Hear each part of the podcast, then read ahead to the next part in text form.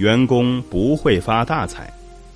在德胜公司的规章制度中，一切似是而非、模棱两可的东西，都得到非常明晰的界定，并且这种界定不仅是对员工的，对公司也一样。公司总裁聂胜哲的热情与他的冷峻是成正比的。作为企业的主人，我拼命的使企业发展的更好，使大家能得到更多的收入，各方面条件更好，到老了生活有一定的保障。但我绝对不会虚伪的说，我们是兄弟，我们永远不是兄弟。公司在制定工地训导制度时，公司一定要杜绝某种具有误导性的虚伪的礼貌话语。比如，总监们会说：“同志们，你们辛苦了，德胜的发展你们是有功劳的。”这样说你们就违规了。我们绝对不允许这么说，因为公司总是及时的付给他们应得的报酬，提供了全国同类企业中最好的生活和保障条件，这是一种正常的劳资关系。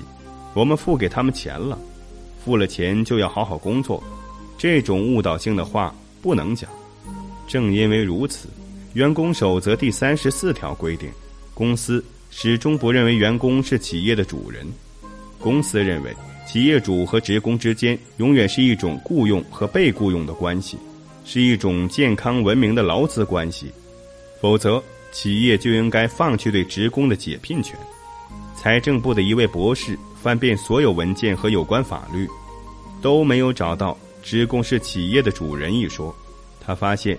只有宪法里有“工人在企业里具有主人翁地位”的模糊提法，但也绝不是主人，因为国有企业的主人是全国人民。聂胜哲说：“我们之间是一种劳资关系，你们通过努力工作，可以得到更好的报酬，但我保留随时炒你鱿鱼的权利。”报纸上宣传的那种大家像一家人的企业文化，那种像朋友一样的管理，是极其落后的。对聂胜哲的观点，清华大学的宋学宝教授完全赞成。他说：“德胜公司毫不含糊地指出了一个事实：员工和企业家之间既是一种互相选择的结果，又是一种相互制约的契约关系。而在这一点上，中国的许多企业不敢面对。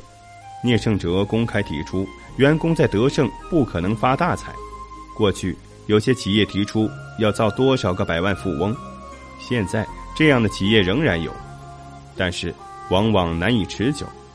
不切实际的期望越高，员工就越难以保持平和的心态，也难以将工作做好，企业也就难以健康发展，保持竞争优势。